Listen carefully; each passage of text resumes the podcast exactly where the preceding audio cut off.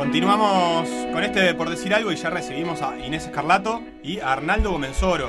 Eh, integran el equipo designado por la Secretaría Nacional de Deportes para estudiar e identificar las fotos del archivo fotográfico de la Comisión Nacional de Educación Física. Eh, ambos son docentes universitarios. Este, mm, Inés eh, también se está formando en ciencias de la educación y han realizado una, una investigación en conjunto eh, que nos parece que es interesante y que tiene que ver con el desarrollo de las plazas de la cultura física, las plazas de deporte en el Uruguay. Hay varias historias, ya las estábamos charlando eh, en la previa con Arnaldo, hay varias historias metidas una dentro de la otra. Les doy la bienvenida, eh, Inés, lo primero es preguntarte por la parte más pintoresca de ese hallazgo en un sótano de la Secretaría Nacional de Deporte de 20.000 fotos que se creían perdidas bueno, buenas tardes y muchas gracias por la invitación. Aprovecho a agradecer también a Alvarito Levín que hizo este, este nexo, grande tipo. Este, bueno, y bueno, la cosa fue un poco así. Yo estaba haciendo mi trabajo de campo de la maestría, que estaba haciendo ya en Brasil. Vine por unos meses a hacer eso, el trabajo de campo, así que dedicarme exclusivamente a rastrear documentos. Estaba trabajando con las actas de la Comisión Nacional de Educación Física y empecé a preguntar, bueno, hay otro tipo de material, ¿no? Me interesaba porque, bueno, todo servía como para, la investigación. Y este, allá, justo comentamos esto con el Cheche acá en la salita de afuera, eh, dijimos, eh, una administrativa de las que está allí en la sala de espera, eh, en la recepción, me dijo, bueno, ¿vos sabés que andan ahí, me parece, Martita Gomenzoro, con unas fotos? La hermana de Cheche, ¿no? La hermana de Cheche, eh, otra gran mujer. Este, y, bueno, ahí di a parar con, con, Marta y me comentó que justamente en ese, hacía unos días, habían sacado. En realidad fue así, yo no me encontré con el subsuelo y ese escenario de, directamente, sino que ellos habían sacado ya esas fotografías de ese subsuelo y las habían llevado a un cuartito pero en la parte superior, es el edificio de Soriano. Donde está, donde está. la Secretaría Nacional de Deportes. O sea que alguien ya había identificado que había un, archivo fotográfico que tenía cierto valor ahí. Exacto, y no sabían, bueno, que me decía Cheche, no sabían mucho qué hacer en ese momento, pero tenía que ver con que se estaba, este, en el 2000, en 2011 se, celebraban eh, los 100 años de la Comisión Nacional de Educación Física, entonces, bueno, ver también este, que, cómo celebrarlo. Y bueno, salieron esas fotos, que en realidad Marta lo que me dijo es, bueno, está esto, me dio la, le entregó la llave de ese cuartito y yo con unos nervios bárbaros porque... ¿Y cómo fue ese encuentro físico? ¿Qué hiciste? ¿Que había cajas? ¿Cómo era la cuestión? No, había, en el piso estaban apoyados una pila de álbumes de un tamaño considerable, ¿no? 96 este, álbumes. 96 álbumes todos apilados y claro, yo dije, ¿cómo es una bestialidad? ¿Qué voy a hacer? No las puedo tocar, ¿no? Como este recaudo de, estarme enfrentando a eso. Y bueno, y empecé a tantear, a ver qué podía abrir y cuando empecé a ver las fotos que había dentro... ¿Eso estaban negativos? No, esos... Ya, o ya estaba revelado. Fotos papel. Ah, ya estaban en papel. Eso sí. Eh, por suerte, cuando apareció, o sea, después, porque muchas de esas fotos estaban muy deterioradas, con hongos, había álbumes que no se podían abrir, tampoco, tampoco intenté hacerlo cuando vi que estaba complicada la cosa. Pero aparecieron este, estos negativos en placas de vidrio, que bueno, que ahí está lo que se conserva de mejor. ¿Y a quién recurriste para.? Porque supongo que en algún momento te planteaste a alguien que supiera de manejo de archivo fotográfico. E, exacto, pero eso creo que corrió más por una brecha institucional. O sea, yo lo que hice con Marta es decirle, Marta, ¿qué van a hacer con esto? La insistía. Este, Cheche me comentaba ahora que ella justo había ingresado este, a la. en ese momento. Asesor de, de, de Irureta de Irureta fundamentalmente primero entró como asesora del quien era el director de promoción deportiva que era eh, en ese momento el escribano eh, de Melo, Leonel de Melo, que ahora es el, decano de la, del Instituto Universitario de la Asociación Cristiana, este, y eh, encararon el, acto que se hizo en el LATU de, la, de los 100 años. Y bueno, y me consultó a mí para porque eligieron una serie de fotos y bueno, consultó a ver qué eran esas fotos. Casi todas le pegamos, ahora nos dimos cuenta de que algunas le erramos.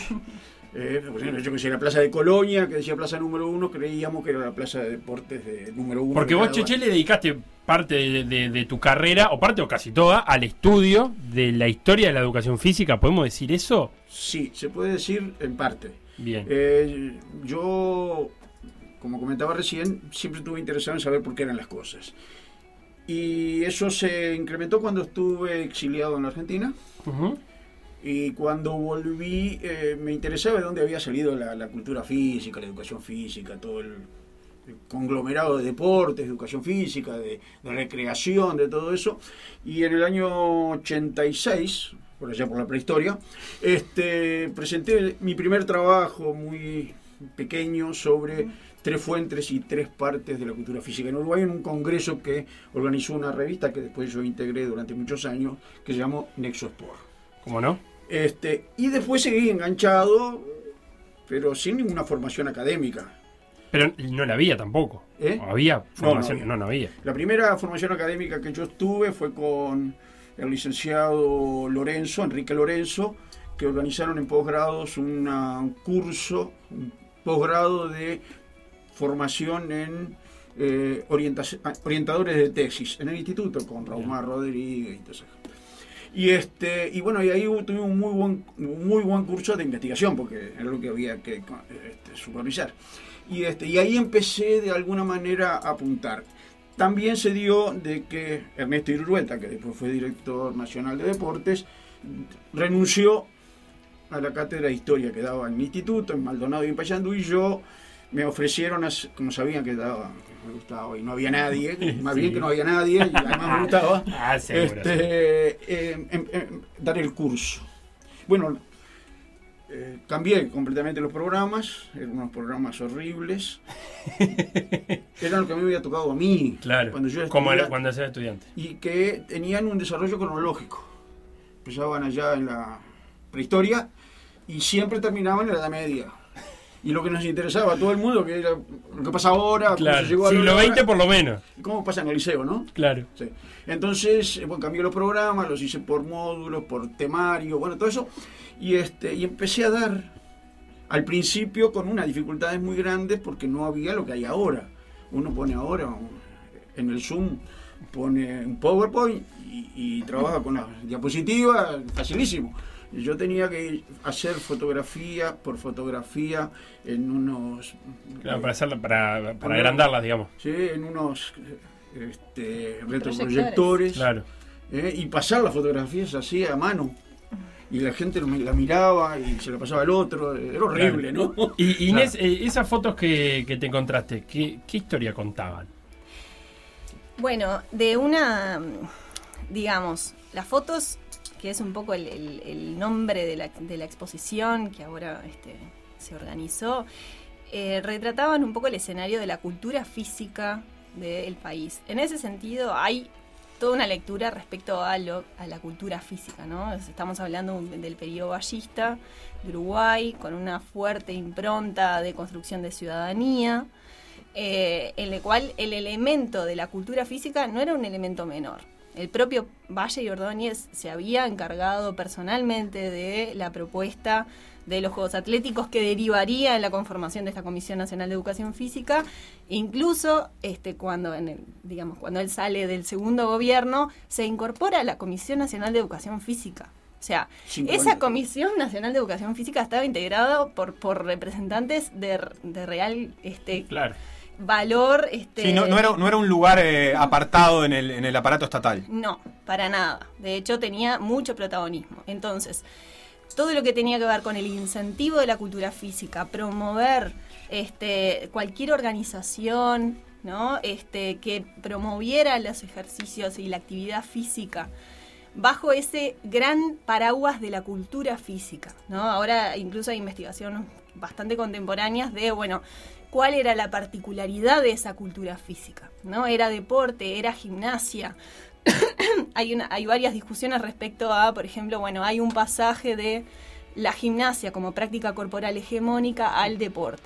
Y esas, esa, esa discusión también es rebatida por decir, más que un pasaje de una práctica corporal a otra, lo que había era un telón de fondo, un hilo conductor en cualquier práctica. Porque si hay algo que muestran las fotos es que había una pluralidad y una diversidad de prácticas que hoy difícilmente veamos, pero que todo estaba impregnado bajo la lógica del amateurismo. ¿no? O sea, el amateurismo era lo que permeaba a todas las prácticas este, que integraban esa gran cultura física.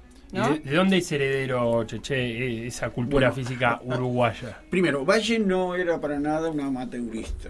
Al revés. Él había estado en París, su primer viaje a París fue del año 1879 a 1880 y eh, participó en eh, carreras con premios en dinero y donde se apostaba como al jovallos. Eso fue lo que vino a proponer acá. Le dijeron que sí y copiando un proyecto argentino, hicieron la Comisión Nacional de Educación Física que le dieron una amplitud. Y estaba el concepto que dice Inés que rescató en un programa que se hizo de plazas vecinales de cultura física, este, donde se planteaba todo esto. Y era el nombre cultura física, era lo que hegemonizaba.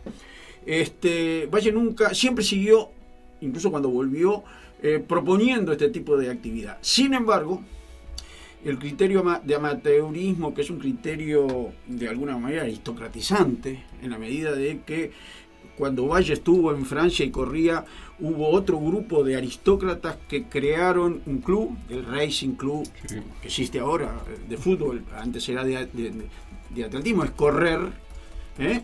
y eh, se enfrentaron a esta gente que cobraba, se juntaron en una asociación, la eh, Unión de Sociedades Deportivas Atléticas de Francia, que fueron la que promovió a Pierre de Coubertin a organizar un congreso para discutir el tema si los amateurs podían participar con los, este, con los profesionales y salieron el Comité Olímpico Internacional.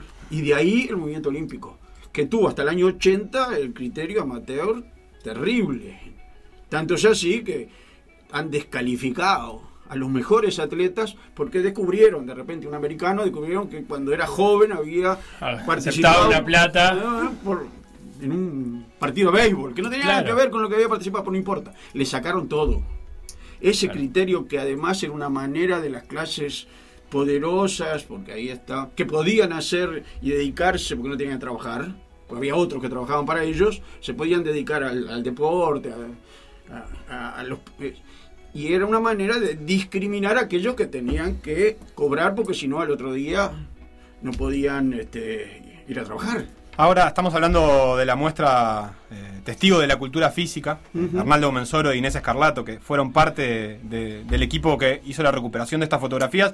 Inés además tiene varios este, documentos publicados respecto a, a, la cultura física en aquel periodo. Este, mm, una cosa que, me, que, me, intrigaba es, este, la muestra abarca desde 1914 a 1958 las fotografías y de alguna manera hay una también una intención política sobre la que me gustaría como profundizar un poco más respecto a la creación de la comisión y a la inclusión del deporte en general en la sociedad. Eh, el simple hecho de poner a alguien a, registrar fotográficamente durante 40 años, eh, eh, y por lo que tengo entendido, a una misma persona, de hecho, durante buena parte de esos 40 años, un poquito más inclusive, implica una especie de noción de trascendencia, de saber que ahí se estaba jugando algo importante que valía la pena ser registrado, en una época que no era necesariamente normal estar sacándole fotos a todo, ¿no?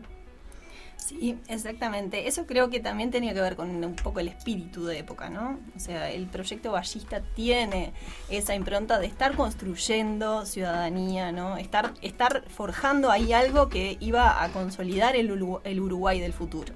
Y eso, este, todas las, las discusiones y los discursos que se daban en el Parlamento, pero también a, a, la interna de la Comisión Nacional de Educación Física, era en ese sentido. O sea, las plazas vecinales de cultura física, por ejemplo, hoy conocidas y difundidas desde en 1915.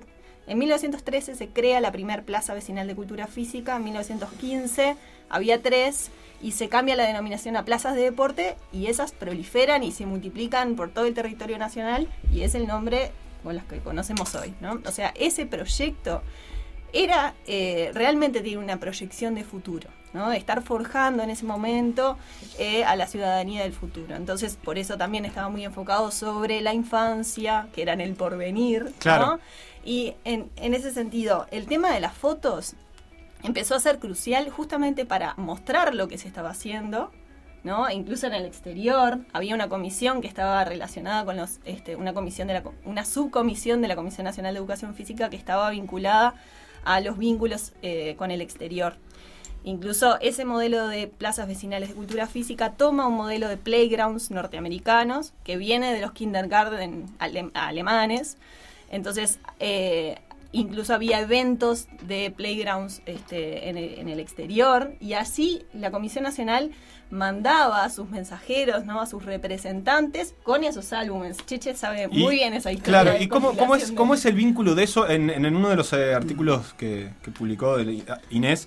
Habla de una especie de lógica de vitrina de las plazas, de un lugar donde fuera, donde fuera posible ver lo que estaba sucediendo adentro, como entiendo yo, como algo que sea virtuoso para la sociedad. ¿Cómo, cómo se da esa lógica? Eh, en primer lugar, hay varios valores que se desarrollan a través de esa organización. El primero de todos es que las plazas de deporte no fueron construidas desde Montevideo, de acá a la vuelta, porque la Comisión Nacional estaba en el 25 de mayo 506, este, eh, no eran desde acá. Era, se necesitaba una fuerte participación local. Tanto es así que en cada localidad había comisiones locales o departamentales de educación física, integrada por las autoridades municipales, pero sobre todo, y eso fue un planteo individual de Valle, con todas las personalidades importantes del pueblo. En principio había. ¿Nace descentralizador? Eh, más aún, la propia Comisión Nacional se transforma de un organismo donde tenía un presidente, un secretario permanente, y en un organismo colegiado, donde van rotando. Recordemos que el gran problema que tuvo Valle en 1913 fue que propuso el colegiado y eh, Pedro Anini Ríos, ¿le suena? Sí, abuelo, abuelo. Era abuelo. Eh, lo deja a Valle, lo traiciona porque era su íntimo colaborador y se enfrenta con la gente más conservadora que llega a ser en el año 33 de carácter franquista, él se afilia él personalmente al franquismo. Eh, mi abuelo fue de Candeterra, por eso sé toda esta historia. y este y bueno, y Valle propone ampliar eso. Y además establecen en la época de Valle que había que financiar el 50% de cada plaza de deporte desde su lugar de origen. Y la administración e inclusive la sugerencia de quienes podían hacer los cursos lo hacían desde cada pueblo. Yo tengo una nota de Santa Lucía, donde se dice, eh, sugerimos que para hacer el curso que se hace, que hubo seis cursos, se nombra al señor Márquez, hijo, que tiene predilección por esto. O sea, elegía. ¿Qué pasó? Y esto es muy interesante porque tiene todo su desempeño y lo cual nosotros, los profesionales, tuvimos mucho que ver. Había tres poderes. El poder comunitario, el poder de los profesionales que fueron llegando y el poder institucional central. Aún hoy se pelean a ver quién es hegemónico en cada lugar. Los mayores líos que hay en, hoy en la Plaza de Deportes entre la Comisión de Apoyo, los profesionales y la institución. Porque la institución de Montevideo dice hay que hacer el baile de sombrero. Y los profes dicen no, tenemos que hacer... Los profes dicen no, acá lo que mandamos somos nosotros. Que se arreglen ellos. Y después viene lo del pueblo y dice, no, no dejan, tienen que dejarnos participar, en, porque ustedes que saben a qué hora es necesario que vengan las señoras, que nosotros sabemos lo que pasa. Y no, no se dejan. Bueno, esa, esa situación fue la que matrizó todo el desarrollo histórico en estos 100 años. ¿Por qué? Porque Valle quería lo que ellos llamaban, lo que llamaban los historiadores democracia ampliada. La democracia representativa es un nuevo ataque cada cuatro años. Valle decía que dos criterios tenía. Uno decía que había la, democracia era la democracia de las asambleas. Fue un gran promotor de asambleas y de poderes en cada uno de los lugares del interior y Montevideo, en los barrios. Pero por otro lado decía, la mejor democracia es que los elegidos sean controlados por los electores. La tarea de la ciudadanía es controlar a quien elegía. Eh, ahora con lo de Talvi nos dimos cuenta. Este, entonces, esas dos matrices democratizadoras fueron muy importantes y fueron creando dentro de cada lugar una identificación muy fuerte de cada lugar con su plaza de deportes. Pusiste el dedo en un momento del libro ahí que trajiste. Justamente le quería mostrar una de las fotitos que es parte del archivo, este, donde se ve la plaza número uno, que es esta plaza vecinal de cultura física, y el proyectado tejido que dejara ver a los transeúntes lo que pasa allí dentro, ¿no? O sea, lo que llama la atención es que todo era pensado desde ese lugar, ¿no? De que la plaza, este que, esto que dice Cheche, ¿no? O sea, que la plaza no fuera un, simple espacio eh, perdido, sino que tuviera un lugar, de hecho, parte, varias actas se, se, discute acerca de la localización estratégica de esa plaza, no iba a ser en cualquier lugar, tenía que ser en los parajes populares, en este caso la ciudad vieja. Justamente donde estamos, que tenía que ver con el proyectado barrio de pescadores decían allí, ¿no? O sea, había toda una cuestión que tiene... y, había en ese sentido una, una inclusión también eh, de, nueva población o, una atención, por ejemplo, al tiempo de ocio de los trabajadores, que era una, una situación relativamente nueva, si se quiere, a nivel social, ¿no? Exactamente. Bueno, yo en realidad mi objeto tiene que ver, de, investigación tiene que ver con eso, ¿no? Yo trabajo en el ICEF, en el Departamento de, Educación Física, Tiempo Libre y Ocio, y yo llegué a estas plazas más preguntándome por la construcción de un discurso sobre el tiempo libre. ¿Desde qué momento en la historia del Uruguay se habla de tiempo libre? Esa fue como mi pregunta orientadora. Eh, y entonces, obviamente, 1915 tiene que ver con la ley de regulación de la jornada laboral. Pero en ese periodo... Claro, tenemos ocho horas y después, ¿qué, qué hacemos con toda esta gente? ¿Qué, ¿Qué, va a hacer? Exactamente. Eh, o sea, frente a un panorama de jornadas laborales de 14, 15 horas, como las que retratan eh, eh Barran y Naum, ¿no? En, sus... Muchas gracias. No, por favor le damos agua a los invitados. y lo que tenemos. ¿Qué programa Un vaso para los ¿Qué dos. nivel? ¿Qué nivel? en época de coronavirus, vos decís que es sano. 15 horas de jornada laboral que se transformaban en 8, decía. Exacto. Entonces hay en ese momento una eh, en este sentido, un carácter productivo, ¿no? De, un poder que se ejerce de forma productiva, que produce discurso, produce un deber ser para esa nueva esfera que se habilita como tiempo libre. Entonces, lo interesante es ver que todo este primer periodo de la comisión va a tener un carácter súper prescriptivo de lo que se debe hacer.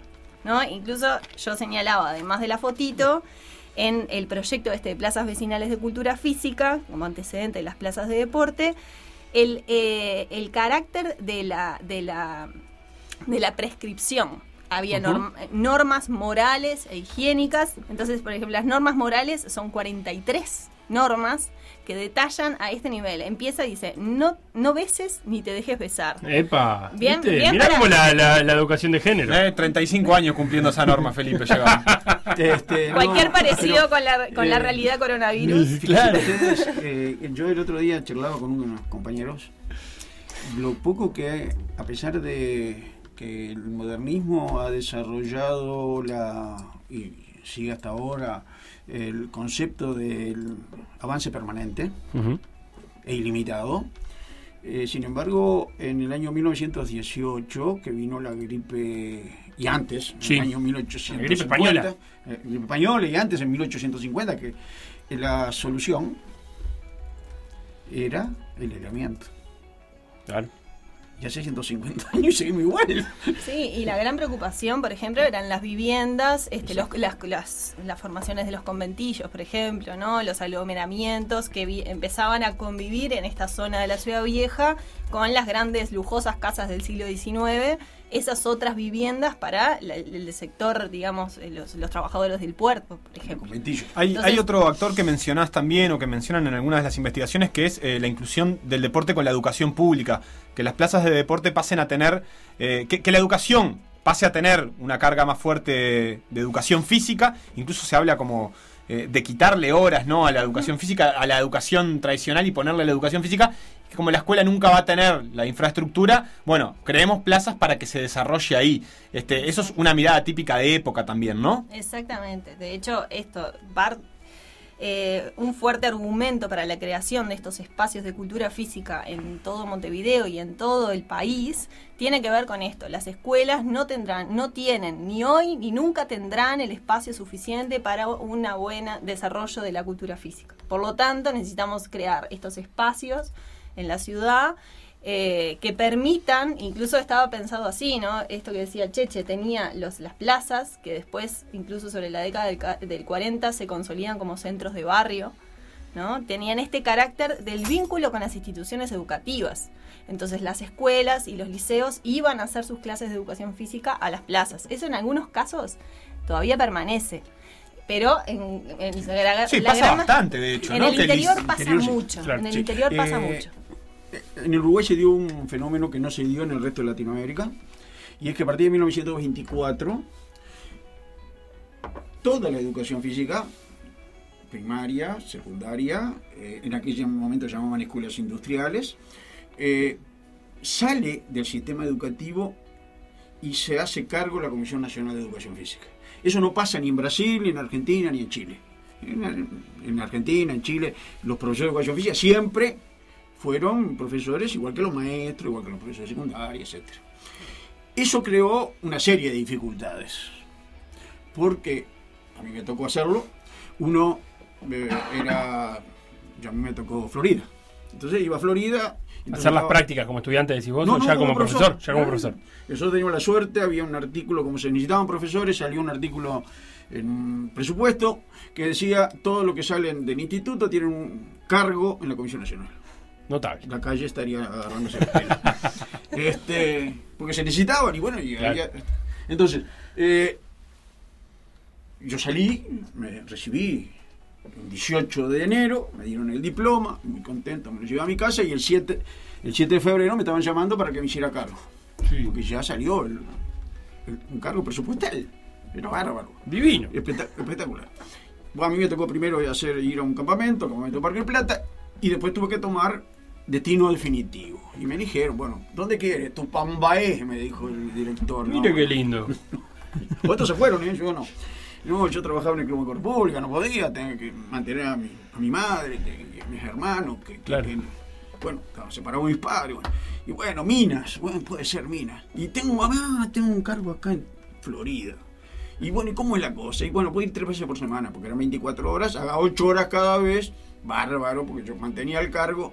Entonces yo llegaba a Florida, iba a la escuela número uno, hasta el mediodía.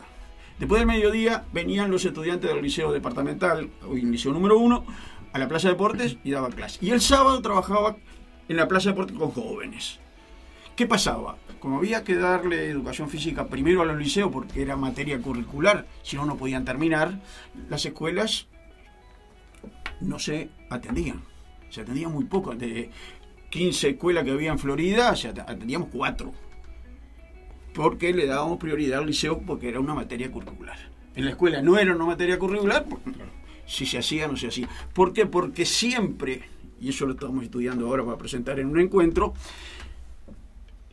hubo un perfil, una matriz iniciada por Varela de que la educación física en las escuelas la tenían que dar maestros como dan matemática o como dan dibujo. Eso siguió hasta 1918, que se pusieron de acuerdo en que sí, pero recién en el 24 se resolvió eso. Por otro lado, eh, la Comisión Nacional tenía problema de que no tenía profesores para, en sus plazas de deporte, que crecieron como hongos, a quien ponía cargo. A primero apeló a los líderes de la Asociación Cristiana, porque había contratado a J. Hopkins, que era el director que vino de Estados Unidos, y entonces lo contrató como director técnico, entonces apeló a los líderes y metió 10 líderes como director de Plaza Deporte. Uno, por ejemplo, es Supisi. Claro. Que después fue para Colonia. Y, fundó el club de Colonia y enseñó a básquetbol, hizo un club en básquetbol y enseñó a nadar y todo eso. Bárbaro. Supisi después se vino para acá. Este, dirigió el 30 pero además hizo muchas otras cosas. Fue inspector de la Comisión Nacional, director del instituto, Bueno, y después se jubiló, ¿no, Oscar? Claro. Eh, eh, y estamos conversando con Cheche, con Inés y Carlato, Cheche Comensoro.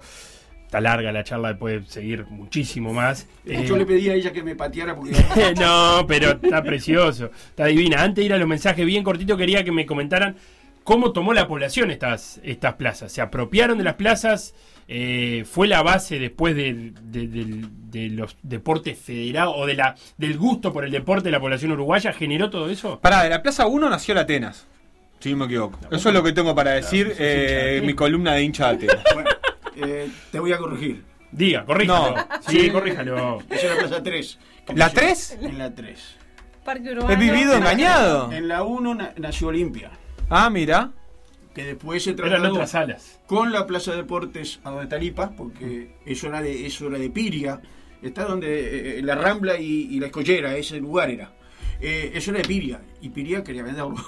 Entonces se lo prestó a la Comisión Nacional durante cinco años y después se lo pidió. Entonces el lugar que eligieron era donde ahora está el IPA, que iban a hacer el, estadio, el, el Palacio Legislativo, pero no se veía de ningún lado. Entonces se fundó en el año 1918 ahí Olimpia, se trasladó a, ahí a, a donde está el IPA, y cuando empezaron a hacer el la, la Universidad de Mujeres, que así era el nombre, ¿no? Después se llamó Valle Ordóñez, eh, se cerraron la plaza esa y entonces Olimpia se fue para Colón porque uno de los dirigentes y jugadores de básquet era Pasadore. Pasadore tenía una, una bodega en Colón y consiguió eh, este, en la calle Carve un lugar donde se hizo un estadio. Entonces, para que me Allá, en el ¿Cómo- tres. ¿Cómo lo distrajiste? Atenas en el 3. Después se Ah. fue para, fue para al revés.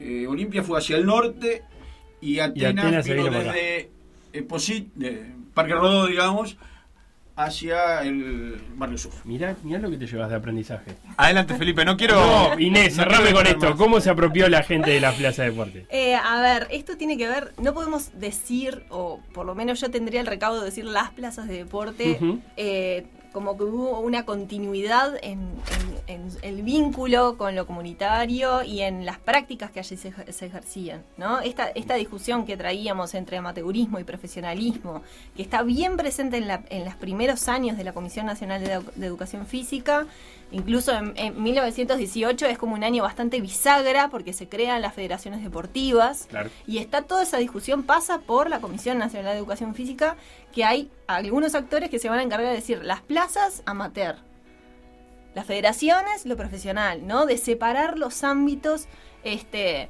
bueno, esto después se va transformando en cierta medida tiene que ver también con cómo el deporte pasa a ser la práctica hegemónica en la sociedad que tenemos hoy, ¿no? Entonces, eh, y es el deporte y sobre todo el deporte profesional como modelo, ¿no? Entonces, pero, pero sí podría decir que hay desde el primer proyecto de gimnasios populares como, como primer ensayo de un espacio, eh, hay, hay un reflejo de mucho interés de hecho, se habla ¿no? en las actas de 600 inscriptos en el primer gimnasio popular.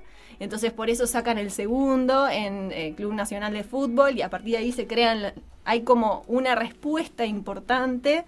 eh, y, bueno, y tiene que ver también con la conformación de este, las comisiones vecinales de cultura física que hablaba el Cheche, que pasan a gestionar y hacerse cargo, apropiarse de esos espacios, que en algunos casos es excepcional, ¿no? En el interior esto este, sigue apareciendo, incluso esta idea de centro de barrio, que los vecinos se organizan y gestionan o cogestionan estos espacios. En otros casos no tiene tal protagonismo porque aparecen los clubes, ¿no? Con otro peso. Eh, y bueno, ahí daría para seguir hablando. Dame Eh, les manda saludos bastante gente que, que los conoce. Un saludo enorme a. Inés y el Cheche. Increíble fotos, excelente investigación, dice Quique Piazza. Gran valor el Cheche Gomenzore. Ni que hablar Levín, histórico del Club Banco República. Hay una nota muy linda de zona mixta que se llama En la espera para ser contadas de Alvarito Levín, este, a quien ni hablar que saludamos. Eh, Gastón también dice que los al- exalumnos del CLAE lo queremos. Dice. eh. Capaz que de Hágase otros lados también, no sé, también manda saludos Leandro Argüello desde Melo. Este, estamos llegando al fin de, yo- de esta nota con Inés Escarlato y Arnaldo Gomenzoro, integrantes del equipo de la Secretaría Nacional de Deportes o designado por la Secretaría Nacional de Deportes para la identificación de las fotos del archivo fotográfico de la comisión. gran jugadora de handball. Cheche, ¿tu deporte? Era eh, malo en casi todo, Sí. pero sobre todo en natación era muy malo. Ah, no me mienta que tiene alguna cosita ahí en natación. No, eh, era bastante coordinado. Ajá. Entonces me revolvía en lo que podía. Pero no, eh, el tema fue así. Cuando yo jugaba bastante bien al fútbol en el Club Relámpago de Malvin, y nos, vi- nos vinieron a hablar a tres jugadores o más, yo que sé, no sé, un, un dirigente ahí de- para ir a Ra- Racing. Y, este, y yo entraba en ese momento en el instituto y mi padre me dijo, este, mira que las dos cosas no se pueden hacer. No se pueden hacer. Que era, eh, primero, el instituto tenía un horario que empezaba a las 7 de la mañana y terminaba a las 6 de la tarde, pero además existía la- el concepto cultural de que quien hacía deporte no podía eh, estudiar. Eh. O Claro. deporte, o entrenás o estudias. Como me dijo mi abuelo, ¿qué vas a hacer? Le dije, educación física. ¿Y qué más? Bueno, ¿Y de qué vas a trabajar entonces? Sí, sí, no, además cuando yo entré, hice, nosotros teníamos que hacer una, una prueba de ingreso y nos preparábamos para esa Ujú. prueba de ingreso. Había, este, cuando salvé la prueba de ingreso fue y le dije a mi madre, este, mirá, salvé la prueba, eh, salvé la prueba. Ah, ya te dieron el título. No, tengo que estudiar tres años. Ahora recién empieza esto. Tengo algunos libros para regalar. Van a tener que elegir uno cada uno, ¿verdad? Sí, editorial fin de siglo que siempre proporciona algún tipo de regalo para invitados donde podemos también descubrir su filiación partidaria. Claro, es una manera. Para Tengo partidaria, no, futbolística. Martín eh, Abdolov con Violeta de Corazón, una historia de defensor para niños. Carbonero querido de Leonardo Abercom, también una historia de Peñarol para niños y no tan niño un poco. Acá nos ponemos un poco más periodístico con Gerardo Basorelli, Rey de Copas. Son cosas del fútbol de Jorge Señoranz, una, un compendio de anécdotas. Este lo leí, por eso hablo así con- como con ganas. Y Y bueno. ta- ¿eh? Y bueno, Este tiene lindas historias. Eh, está ahí por ahí la historia de Masnik. ¿Se acuerda de Masnik? Sí. Bigotón. Y Luis Prat, la era Tavares, 12 años que cambiaron el fútbol uruguayo. Elijan uno nomás. uno más. Si no agarro del carbonero me van a, me van a Perfecto. castigar. No- Carbonero. Carbonero querido. Usted se me lleva. Carbonero querido para Inés sí, Escarlato son cosas del fútbol de Jorge Señarón jugaba al fútbol cuando para... ¿Jugaste el fútbol con el maestro? Claro, porque eh, entre los que nos fueron a buscar en, de Racing estaba el primo, Hamlet Tavares, claro. que está ahora en Venezuela. Y este, bueno, Hamlet fue y no siguió estudiando. Y llegó a ser jugador defensor y este y él traía el sobrino, va, el primo. Primo era menor, eh, Tavares tiene tres años menos que yo, le damos poca bola, porque como era chico, no. Mirá lo que se perdieron, mirá lo que se perdieron. Che, Muchas gracias por eh, venir a compartir esta historia. Quedan cosas para contar, pero será la próxima vez. Muchísimas gracias. Muchas gracias por la invitación. Lo que pasó en por decir algo, revivirlo en pda.uy o buscar los podcasts en SoundCloud, Mixcloud o Spotify.